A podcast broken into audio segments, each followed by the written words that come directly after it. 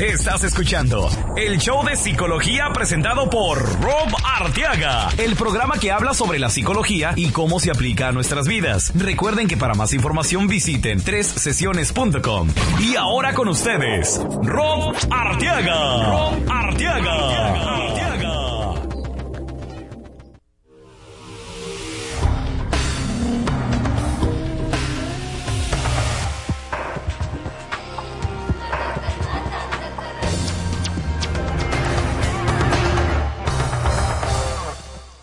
¿Qué tal amigos? Les habla su psicoterapeuta Rob Arteaga aquí en esta sesión del show de psicología en donde vamos a hablar sobre un tema que me impactó esta semana, me sorprendió, fue información nueva para mí y pues a mí me emociona realmente cuando encuentro este emoción eh, información nueva especialmente para compartir con ustedes y esta sesión se va a tratar sobre la suerte y cómo podemos incrementar nuestra suerte usando la psicología, que yo jamás me, pensaba este que iba a encontrar este tipo de información, pero resulta que hay un autor, un psicólogo que se ha dedicado a estudiar esto de esto de la suerte en, ah, Inglaterra. El ah, psicólogo se llama Richard Wiseman y tiene un libro famoso que se llama el, uh, The Luck Factor, que es el factor de la suerte. Y tiene este, ejercicios y conceptos muy enseñables para enseñarnos a nosotros cómo es que podemos incrementar esa suerte en nuestra vida diaria para poder mejorarnos y superarnos, ¿no?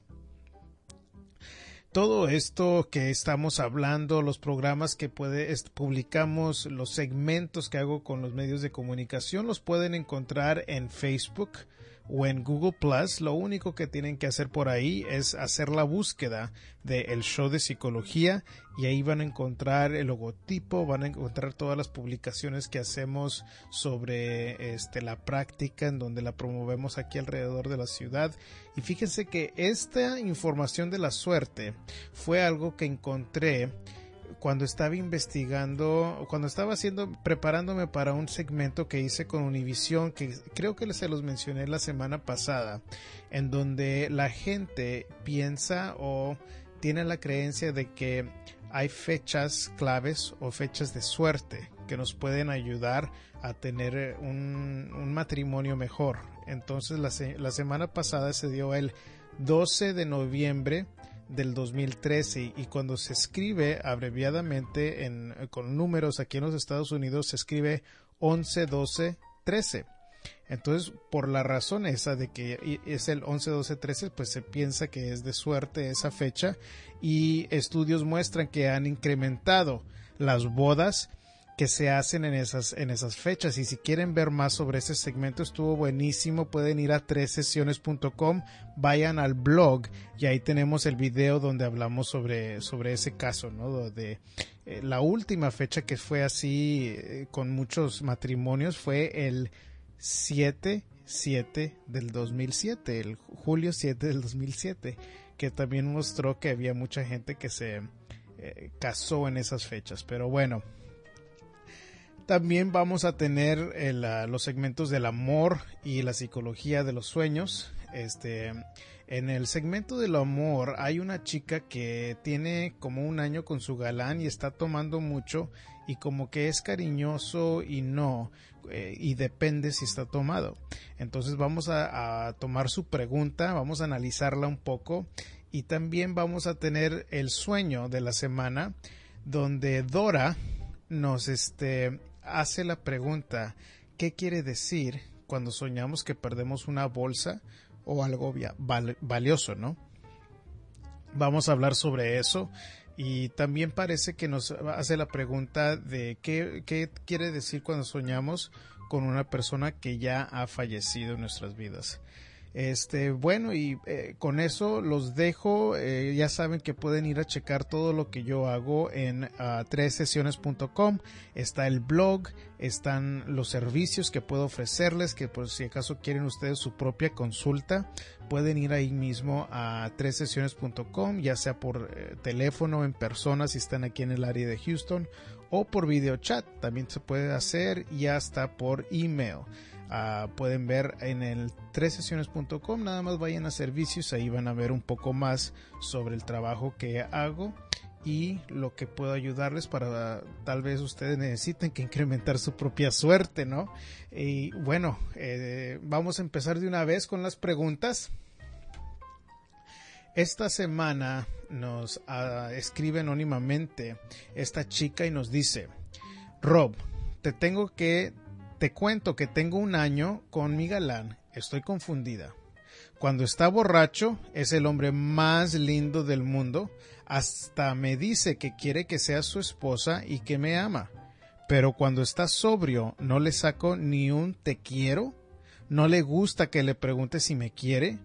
No es mi novio. Desde el principio quedamos que en un acuerdo que solo amigos con derechos seríamos, pero me enamoré y no sé cómo apartarme de él. Es un gran borracho, diario consume aproximadamente 30 cervezas. Ayuda, Rob, no sé qué hacer.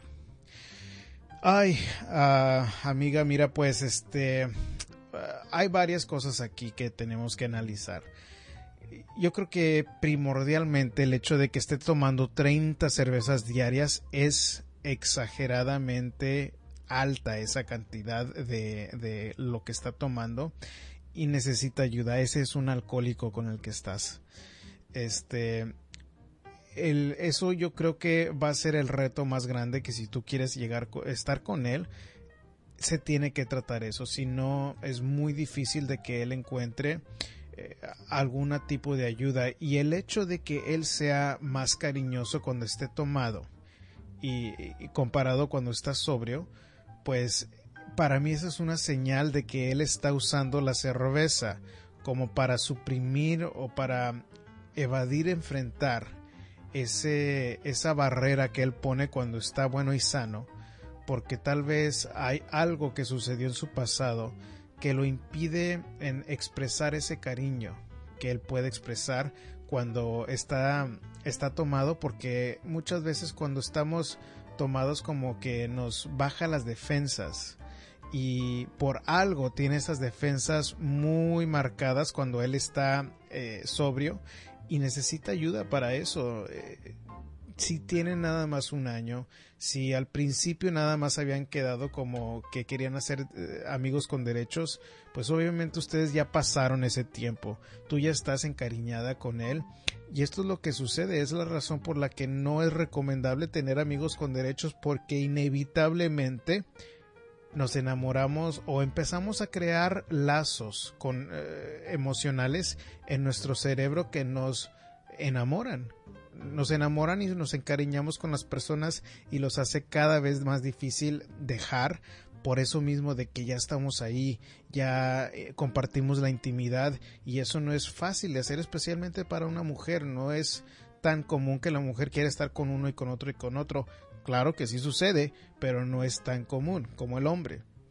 Entonces, si esto está sucediendo, es una alarmota que tienes que buscar ayuda para ti y si es posible para él porque va a ser muy difícil para que los adictos cambien. Normalmente para que los adictos muestren algún tipo de cambio en su comportamiento tienen que tocar fondo. Y cuando para poder llegar a tocar fondo, eso depende mucho de la persona. Yo no sé si va a tomar de que te pierda a ti para que sea el fondo de él o si va a tener que llegar a peores donde pueda tenga que tener eh, que perder su trabajo o algo así, pero va a ser muy difícil y tienes que tomar acción antes de que te pienses en casarte con él, porque suena como que tal vez el hecho de que te lo menciona cuando está tomado, que te mueve el tapete y estás eh, dispuesta a hacerlo. Pero piénsalo bien porque si no se arregla esto ahorita, que son novios y que no hay hijos, imagínate ¿a qué mundo vas a traer unas criaturas a un, con una persona que está consumiendo 30 cervezas al día? Es alarmante, amiga, y te deseamos lo mejor. Avísanos qué es lo que pasa. Este, bueno, vamos directamente a el segmento de la psicología y los sueños. Vamos a escuchar el sueño de Dora. Buenas tardes. Ah, muy buenas tardes. ¿Con quién hablo? Eh, con Dora. ¿Qué tal, Dora? Buenas tardes, bienvenida aquí al programa. Gracias. Eh, mi, mi pregunta es, ¿por, ¿a qué se deberá que siempre estoy soñando con las personas que, que han muerto, ya sean parientes o amigos? Y otro segundo sueño que siempre tengo es que se me pierde una cartera. Ok, vamos a tomar un sueño a la vez. Eh, platíqueme un poco más sobre el sueño donde usted está perdiendo la cartera. Ah, o sea que siempre sueño que han dado la cartera y cuando la busco ya no la tengo conmigo. Y que, se, que me la han robado o se me ha perdido y no la encuentro. Ok, ¿y cómo se siente usted en ese sueño? Pues me levanto asustada y empiezo a buscar mi cartera. Ok. Eh, entonces, pero se levanta asustada, ¿verdad? Sí, me despierto asustada. Ok. Bueno, Dora, mire, cuando usted se está asustando y está soñando que es una cartera que está perdiendo, tiene que, tenemos que pensar cuál es la esencia de los objetos que están en el sueño. Entonces, si usted se pone a pensar en la cartera o si yo fuera, si yo fuera, este, si yo estuviera perdiendo mi cartera o mi dinero, es algo muy valioso, ¿no? Es, algo, es, es, algo muy valioso que nosotros guardamos cosas muy importantes en nuestra cartera, nuestra bolsa. Entonces, si usted pudiera pensar en la última vez que usted soñó eso, ¿cuándo sería? Um, aproximadamente algunas dos semanas. Hace dos semanas. Ok, bueno, si usted la última vez que soñó eso fue más o menos hace dos semanas, entonces yo me estuviera haciendo la pregunta, ¿qué fue lo que pasó hace dos semanas en donde yo estaba asustada y tal vez asustada de perder algo valioso? Este, porque por ahí puede ir el sueño eh, dándole a entender de que su subconsciente se sentía como que había algo que usted estaba perdiendo. Y puede ser, no necesariamente tiene que ser algo físico, pero tal vez usted ha perdido algo bonito en su relación, usted ha perdido, este, tal vez sus hijos que eh, se le vayan a salir de su casa, algo por ahí tiene que ver ese sueño que le está dando a entender, sabes qué Dora, tú tienes que ponerle atención a esta parte de tu vida y por eso se lo, está saliendo en los sueños. Ahora, usted me dice que este sueño no es la primera vez que lo tiene. No, siempre lo he tenido conmigo. Siempre lo estoy soñando. ¿Cómo cuándo fue la primera vez que usted se acuerda que lo haya, lo haya soñado? Ah, desde pequeña sueño siempre eso. Ah, como unos 5 años, 10 años, más o menos como cuando cree que es la primera vez que es. ¿Usted se acuerda? Como de 8 años. ¿De 8 años? Sí. Ok, ¿qué, usted si se pone a pensar cuando usted tenía la edad de 8 años, ¿qué pasó alrededor de los 8 años donde usted pudo haber perdido algo valioso? Ay, no me recuerdo. ¿No recuerda? Yo sé que en el transcurso de mi vida, una vez un ladrón este intentó eh, amenazarme con un arma y me llevó mi cartera, pero ya, ya estaba ya en la adolescencia. ¿Estaba usted en la adolescencia? Sí. Y, pero ese sueño ya había salido antes. Sí, ya había salido antes. Okay. Y entonces ya después siempre me ha perseguido. Ok. Bueno, mire, de lo que lo que a mí me da a entender es de que tal vez usted está relacionando subconscientemente eh, algo valioso con la, cartera y, y, luego usted aparte de eso tuvo la experiencia a la adolescencia que la, asaltaron prácticamente, ¿no? Sí, sí, con, con la familia saliendo de la casa y en eso, en el camino pues nos dimos cuenta apareció la persona y era la única que llevaba cartera así. Como me llama mucho, siempre me gusta mucho, la llevaba expuesta al lado de afuera de la calle y vino y me la arrebató, pero yo la sujeté tanto y cuando no se la quería soltar, me sacó el arma. Entonces se la dejé ir. Ok, y hoy, hoy en día usted, uh, Dora, ¿usted se considera una persona nerviosa? No. ¿No? ¿Y usted cuando sale a la calle se está vigilando a ver si alguien está alrededor de usted? Sí, estoy con más. Más cautela. Ok, yo pienso que es muy, es muy posible que cuando usted sueñe esto es porque tal vez eso volvió a salir en, en, su vida, porque usted desde bien jovencita, lo que los estudios nos muestran es de que entre más jóvenes estamos y más marcado está la experiencia, como que cuando usted la robaron, más marcados quedamos. Entonces, yo sospecho que tal vez hubo algo que sucedió hace dos semanas alrededor del tema de, de que tal vez usted se sentía amenazada o que tuvo que estar cuidando su alrededor y por eso volvió a salir el, el, el, el sueño.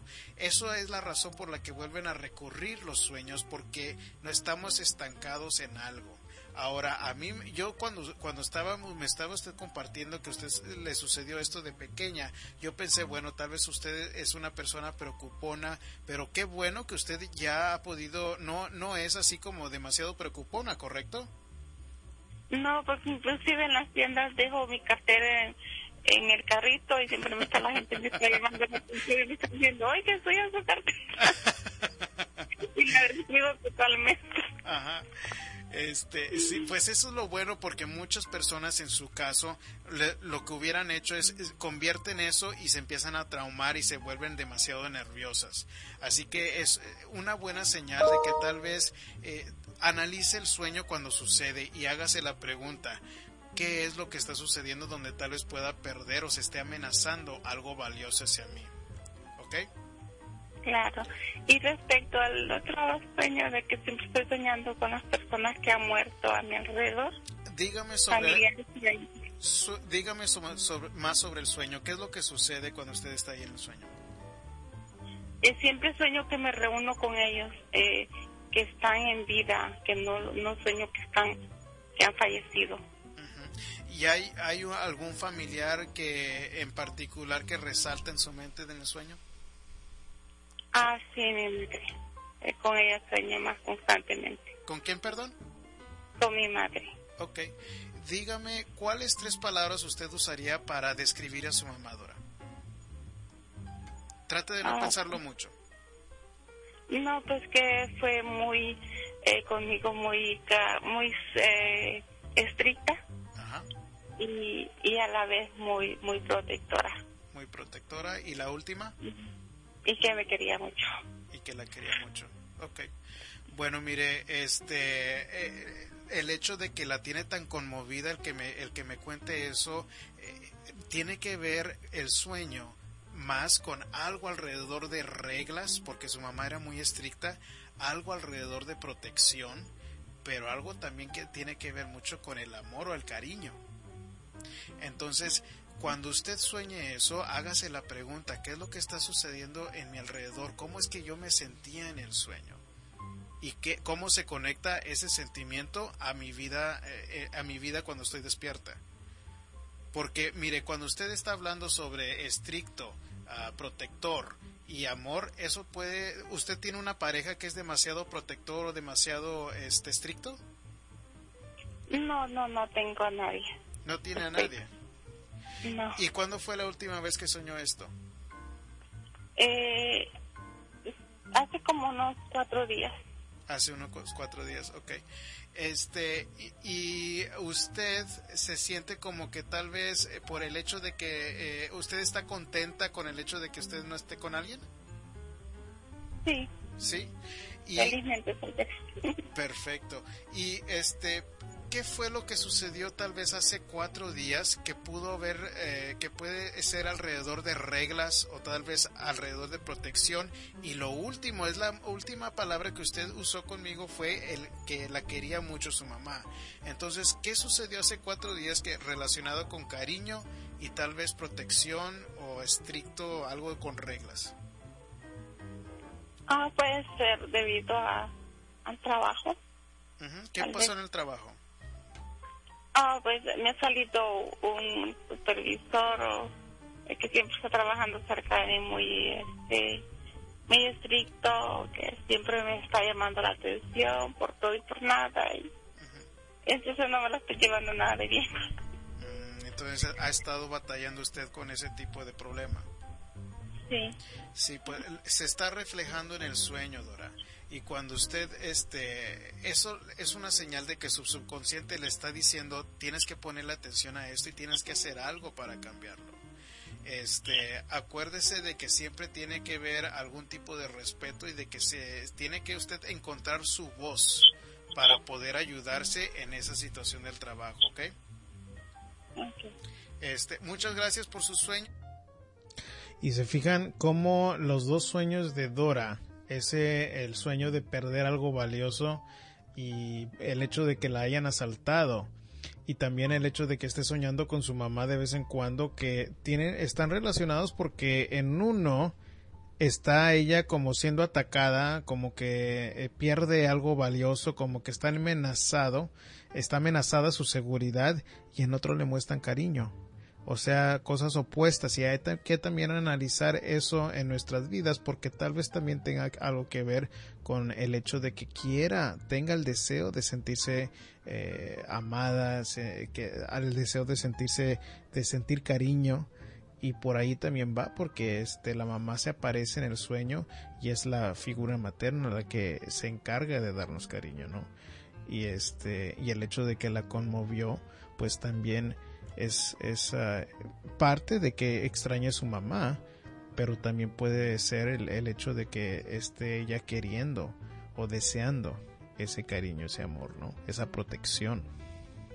Porque su mamá era protectora y en el, en el otro sueño le hacía falta esa protección para tener esa, esas cosas de valor para ella, ¿no?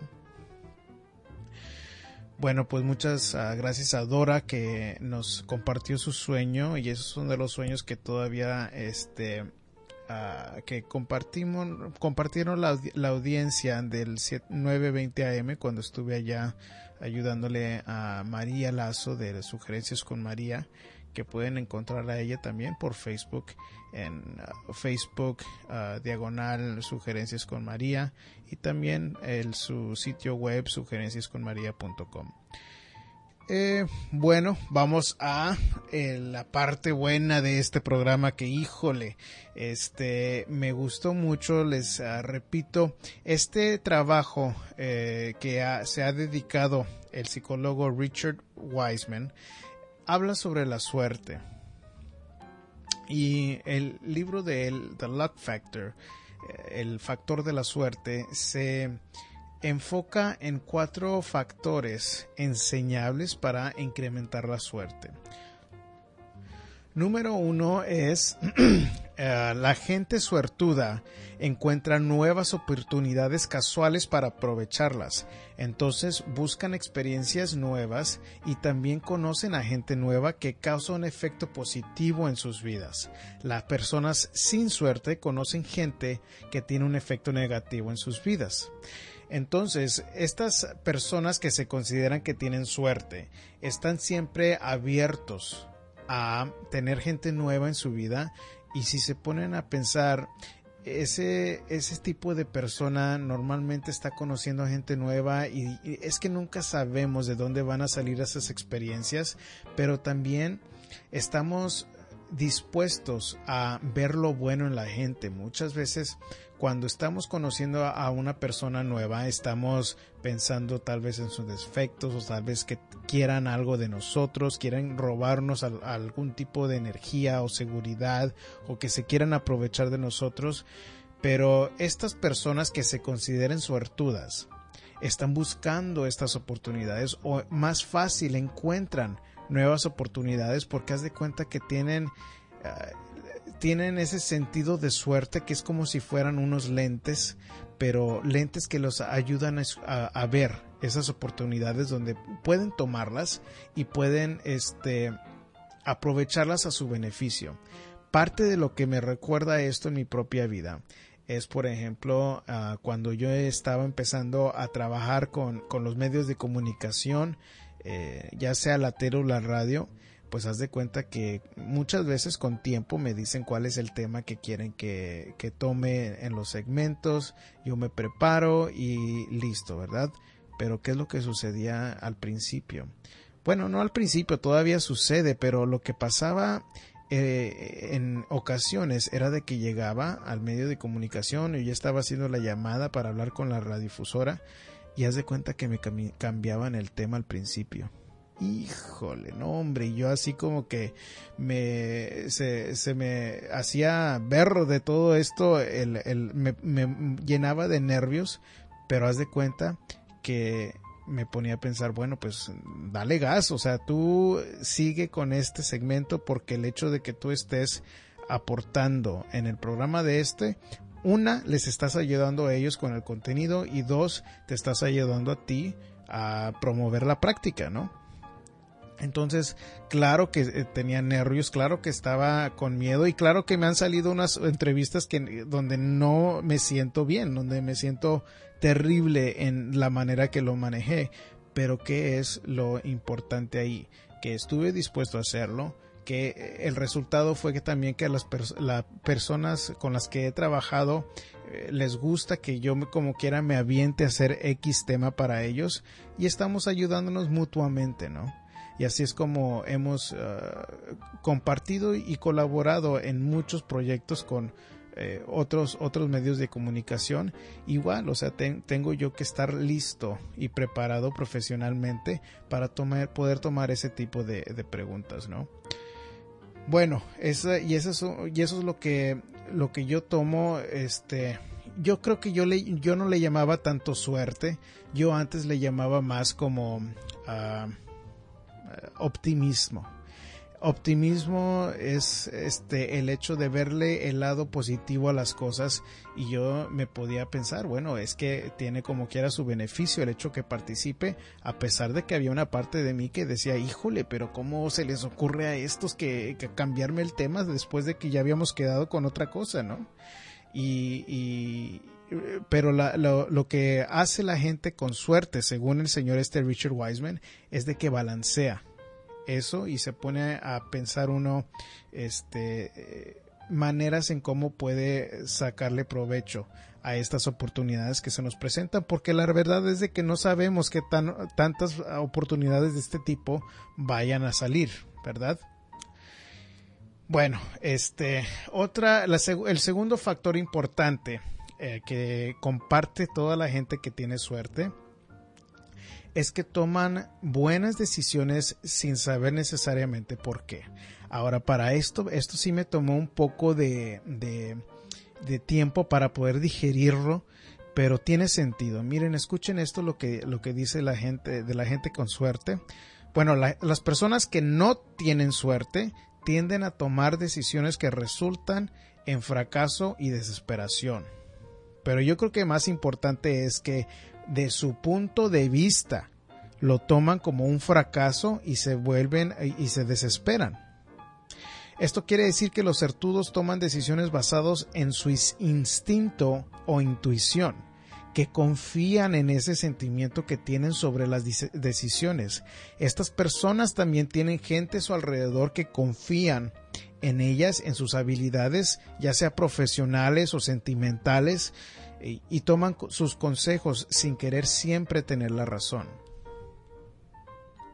¿Y a qué me refiero con esto? Esto eh, se refiere a personas que tienen suerte, también se van a rodear con gente que son capaces, que son buenas a lo que hacen y tienen la confianza de decirle, por ejemplo, a una persona que se dedica a las promociones y a la propaganda y tomar sus consejos para decir, ok, sabes que a pesar de, lo que yo tenía pensado, tú eres la persona que tiene más experiencia en esto y voy a confiar en tu decisión.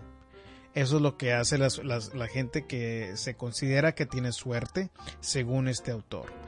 El tercer factor es de que la gente con suerte tiene la expectativa de buenos resultados, especialmente sobre su propio futuro.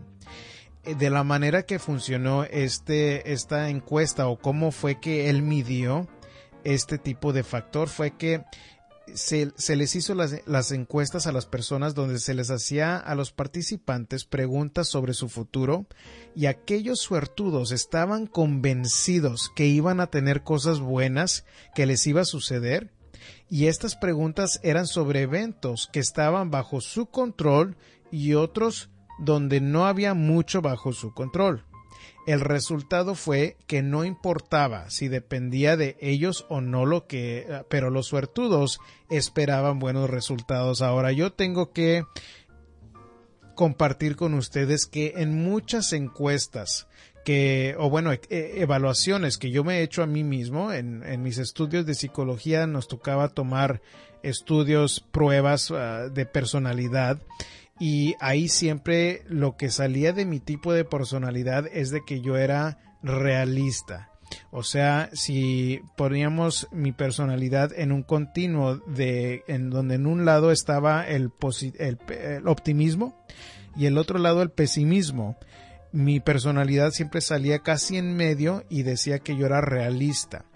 Pero el problema con las personas que nosotros, eh, que somos realistas, o sea que usamos mucho los hechos, lo que vemos para evaluar situaciones, es de que tenemos la tendencia de movernos un poquito más al lado de pesimismo en lugar del optimismo. Entonces, pensando bien las cosas, o sea, tiene, tiene mucha razón eso porque yo cuando veía o analizaba ciertos eventos en mi vida, pues este sí, o sea, tiene mucha razón. Yo tenía, tenía la tendencia de irme al pesimismo, de ver el lado negativo de las cosas. Pero ¿qué información me dio esa? Esa para mí me dio la información necesaria para esforzarme más en ver el lado positivo de las cosas, que es algo muy enseñable y al terminar de este, de cuando les explique los cuatro factores, les voy a enseñar qué hacer para aumentar su suerte y que estos, esta información, esta ciencia trabaje a su, a, su ventaja, ¿no? Bueno, este, el cuarto y último factor es de que la gente con suerte tiene una habilidad impresionante en transformar su mala suerte en buena fortuna. Lo voy a repetir porque creo que es muy importante esto. La gente con suerte tiene una habilidad impresionante en transformar su mala suerte en buena fortuna. Los suertudos se imaginan cómo pudo haber sido peor una experiencia desagradable y se sienten mejor sobre lo que les pasó. Estudios muestran que aquellos atletas olímpicos que ganan la medalla de bronce son, son más contentos y son más propensos a enfocarse en lo que hicieron para obtener una medalla y piensan, bueno, pues es, esto que este esfuerzo que yo hice es mejor que no obtener nada comparado con los ganadores de la medalla de plata, que se están enfocando en lo que hubieran hecho para ganarse la medalla de oro. Entonces están ahí martirizando y diciendo, híjole, si nomás hubiera echadole este más de, esfuerzo me hubiera ganado la, la medalla de oro. Esta habilidad de imaginarse lo que se hubiera podido hacer en lugar de lo que realmente pasó, le llaman los psicólogos pensamientos contrafactuales. O sea que se están basando en hechos, o sea que no están basados en hechos, pero se reforzan la creencia de que tienen una mala suerte. ¿Por qué? Porque están enfocados en el, híjole, si hubiera hecho nada más esto, ya me hubiera sucedido lo otro, ¿no? Y esa es la manera mala de, de, de, enfocarse porque haz de cuenta que estamos reforzando el hecho de que tenemos mala suerte. Porque decimos, híjole, pues nomás, qué mala suerte, no, ya me hubiera ganado la medalla de oro, me hubiera tenido todas estas ganancias, esta fortuna, que esto y que el otro y pues la realidad es que lo podemos tomar de una manera u otra, ¿no? Ahora vamos a hablar cómo es que podemos usar estos factores a nuestro favor y cómo podemos enseñarnos a tener más suerte en nuestra vida. Bueno, para el principio número uno, que es de cómo encontrar nuevas oportunidades o gente nueva, este, lo que nos muestran los estudios es de que las personas eh, con suerte buscan a tener nuevas experiencias eh, en general. Entonces, algo que podemos hacer es anotar seis experiencias nuevas que les gustaría tener y pónganles el número del 1 al 6. y lo que lo que se recomienda es tomar un dado y eh, en el y tirarlo en, en, una mesa y el número que caiga es la experiencia que debes de intentar para darte eso esa nueva esa energía de tener esa experiencia nueva y, y toda todo lo positivo que trae con ella y bueno este, eso es algo que pueden hacer para ayudarse en el factor número uno. Yo pienso que el más importante es esa, uh, ese, ese aspecto social, que lo que dice es de que los estudios encontraron que cuando se, estudiaba la personalidad de las gentes con suerte, igual las gentes que no se consideraban que tenían su suerte, este psicólogo empezó a analizar cinco aspectos de las personalidades de estas personas. Uno es en qué tan este uh, qué, te, qué, tan uh, propensos eran para complacer a los demás, qué tan abiertos eran, y eso quiere decir como qué tan abiertos eran a, a, este, a nuevas experiencias, qué tan considerados eran, qué tan extrovertidos eran, y qué tan neuróticos eran estas personas.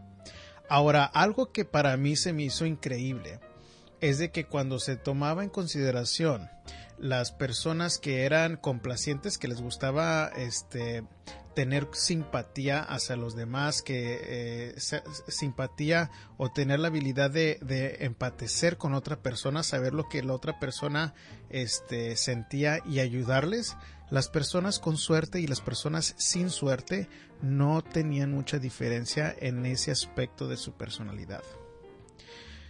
Ahora, cuando se tiene que ver con su propia disciplina, que es otro de los aspectos que este, se, uh, se midieron en, esta, en este estudio, que tiene que ver con qué tan propenso soy a tener la disciplina, a conseguir lo que yo quiero, qué tanto voy a esforzarme para poder este, obtener lo que yo quiero.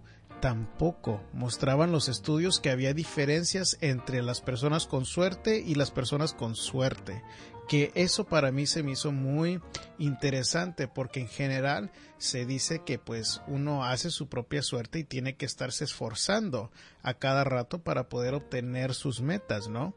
Entonces, lo que yo sospecho que sucede y por la, la, razón por la que no diferencia es por esos lentes que se pone la persona que se considera que tiene suerte y está buscando siempre lo positivo de las cosas y eso es lo que los ayuda a diferenciar, ¿no?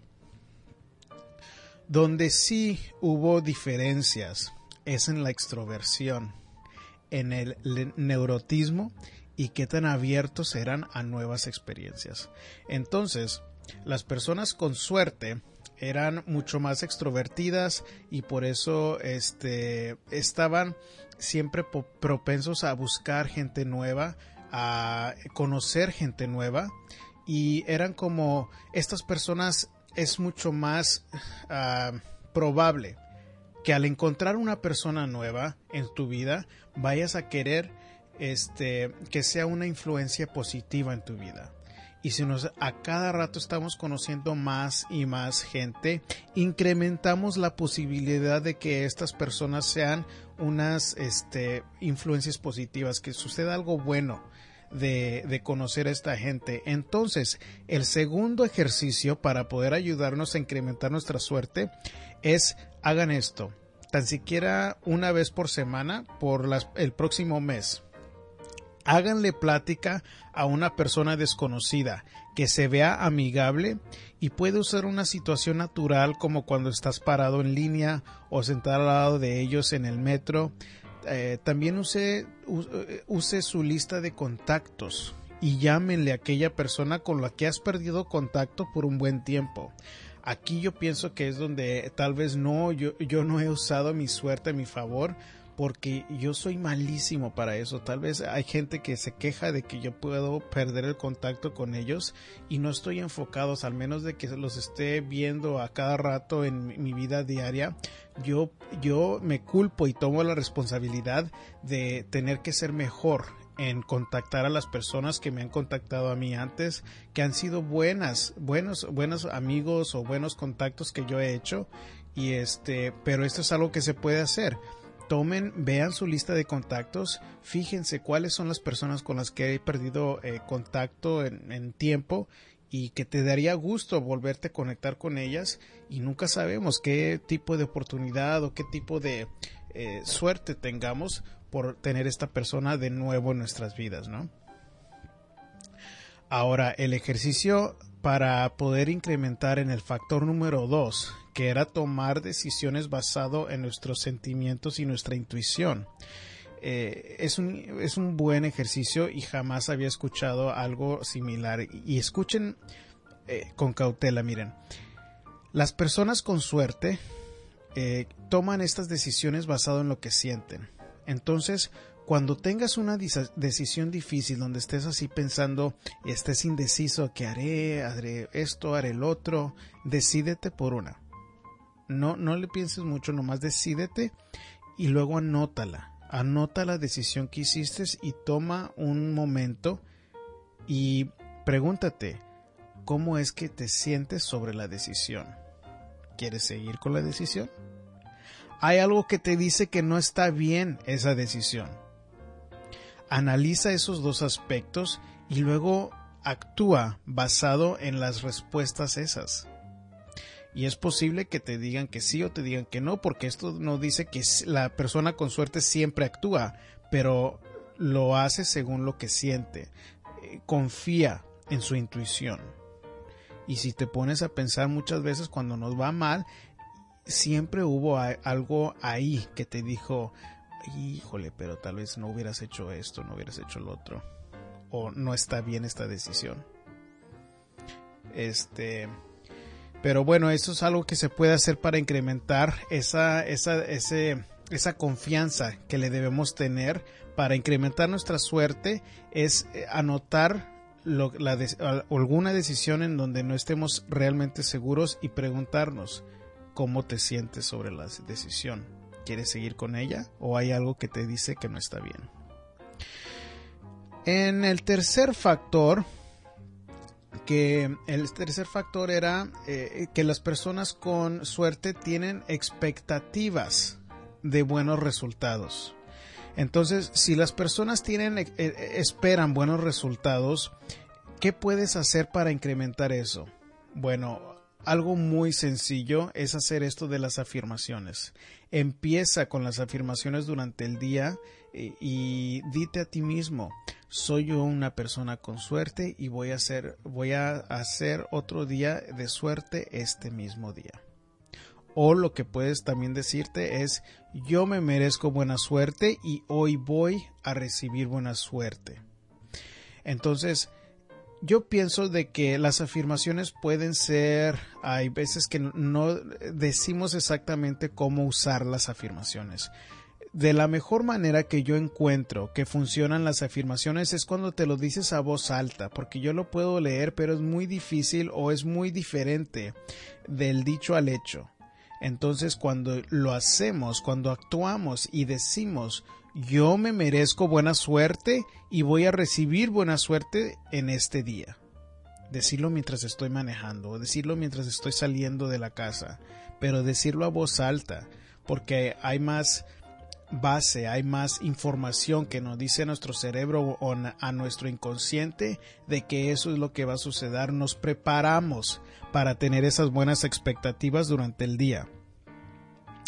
Ahora, el factor número cuarto, cuatro, las personas con suerte tienen una habilidad impresionante de transformar su mala suerte en buena fortuna. Para transformar en eventos desagradables en algo positivo, piensa en cómo pudo haber sido peor esta situación. En cada situación que nos ocurra, por tan mal que sea, siempre, siempre, siempre pudo haber sido peor pero analízalo, ¿qué fue, qué es lo que sucedió? ¿Cómo pudo haber sido peor esa situación? Y este, analiza esa situación de mala suerte. Toma tiempo para pensar en lo bueno que pueda suceder de esta circunstancia. Entonces piensa, tal vez se, estuviste en un accidente de carro y se te estrelló este carro, y, pero analiza qué es lo bueno que puede suceder de esta situación. tal vez sea de que puedas tener más ejercicio por estar caminando, ¿no? Y parte de esto es ser creativo, lo más creativo posible y hasta si se puede uno reír de la situación, reírse de la situación. Y otra, otro de los efectos positivos que puede suceder de cuando yo este, tenga un accidente en un carro, pues tal vez que tenga un carro mejor, un carro nuevo, ¿no? Entonces, tienes que retarte esos pensamientos y decirte, bueno, ¿cuál es la evidencia que, que me dice que no sea posible de que yo consiga un carro nuevo o un carro mejor. La verdad es de que no, sabemos y está en nosotros mucho, muchas veces esa, esa, esa posibilidad. La verdad es que nadie sabe lo que trae el futuro y es mejor enfocarte en lo, bueno, en lo bueno que puede traer ese futuro en lugar de siempre estar enfocados en lo malo que puede suceder o en todo lo que con lo que vamos a tener que lidiar para poder superarlo.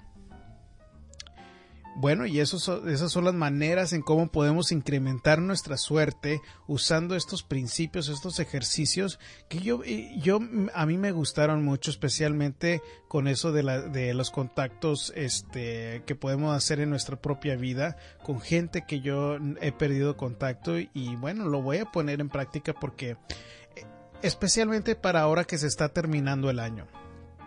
Mucha gente empieza el año con propósitos y rara vez sucede que cumplimos esos propósitos, ¿no?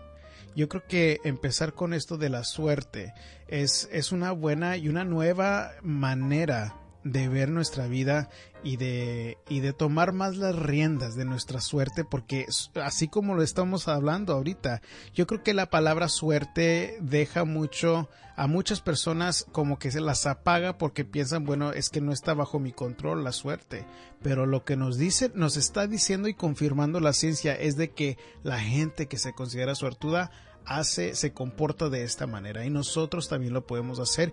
Yo especialmente que soy un realista y que tiendo a ser un poco al lado pesimista. Este, y bueno, estamos ah, aquí en la sesión 25 del show de psicología. Si les gusta esta información, les gusta este programa y están escuchándolo por iTunes, les, les pido que apoyen al programa y que vayan a poner una, una, evaluación en iTunes porque ayuda mucho a promover el programa, a subir en los, en los rankings de, de, la, eh, del catálogo de iTunes y ayúdenos. Yo sé que hay gente en México que nos escucha bastante. España también es una es una, un país donde nos están escuchando bastante. También en Sudamérica, por donde quiera, en Venezuela, en Colombia, en, uh, en Ecuador, en este en Australia vi unos unas uh, gente que descargó el programa también así que les agradezco mucho su audiencia. Si les gusta este este espacio este programa para ustedes este, vayan y ayúdenos ahí en, en, iTunes. Y saben que si no quieren escribir una evaluación, mínimo pueden ponerle las estrellitas, las estrellitas que ustedes piensan que merece el programa. Vayan y pónganla porque eso también nos ayuda bastante. Si no lo están escuchando por iTunes, tal vez sea por uh, Stitcher que nos pueden escuchar también evalúenos ahí. Si están en un teléfono Android, pueden bajar la, la aplicación de Stitcher y este busquen el show de psicología. Este, yo he notado que cuando busco el programa del show de psicología bajo la aplicación de Stitcher es un poco difícil que encontrar, pero si nos buscan en, en Facebook, la foto principal del show de psicología, vayan, háganle clic ahí y tengo el link directo para que puedan bajar la aplicación y que los lleve directamente al programa ahí en, ah, en la página de Facebook eh, del show de psicología. Y bueno amigos, este, con esto estamos ya terminando un año 2013 que yo al principio del año estaba pensando también 13, ¿qué será? ¿Será un buen año? ¿Será un, no será un buen año el 13? Porque pues el 13 tiene muy, muy mala fama de ser un, año sin, sin suerte, ¿verdad? Pero la verdad es de que he tenido una suerte increíble este año de seguir con este trabajo que amo haciendo, de compartir este espacio para ustedes y vamos a hacer que esa suerte siga en el 2014, ¿no? Bueno, y con esto nos despedimos. Recuerden que el mundo no es el que cambia, Lo que cambia es nuestra actitud y nuestras acciones. También cambia su suerte. Hasta la próxima.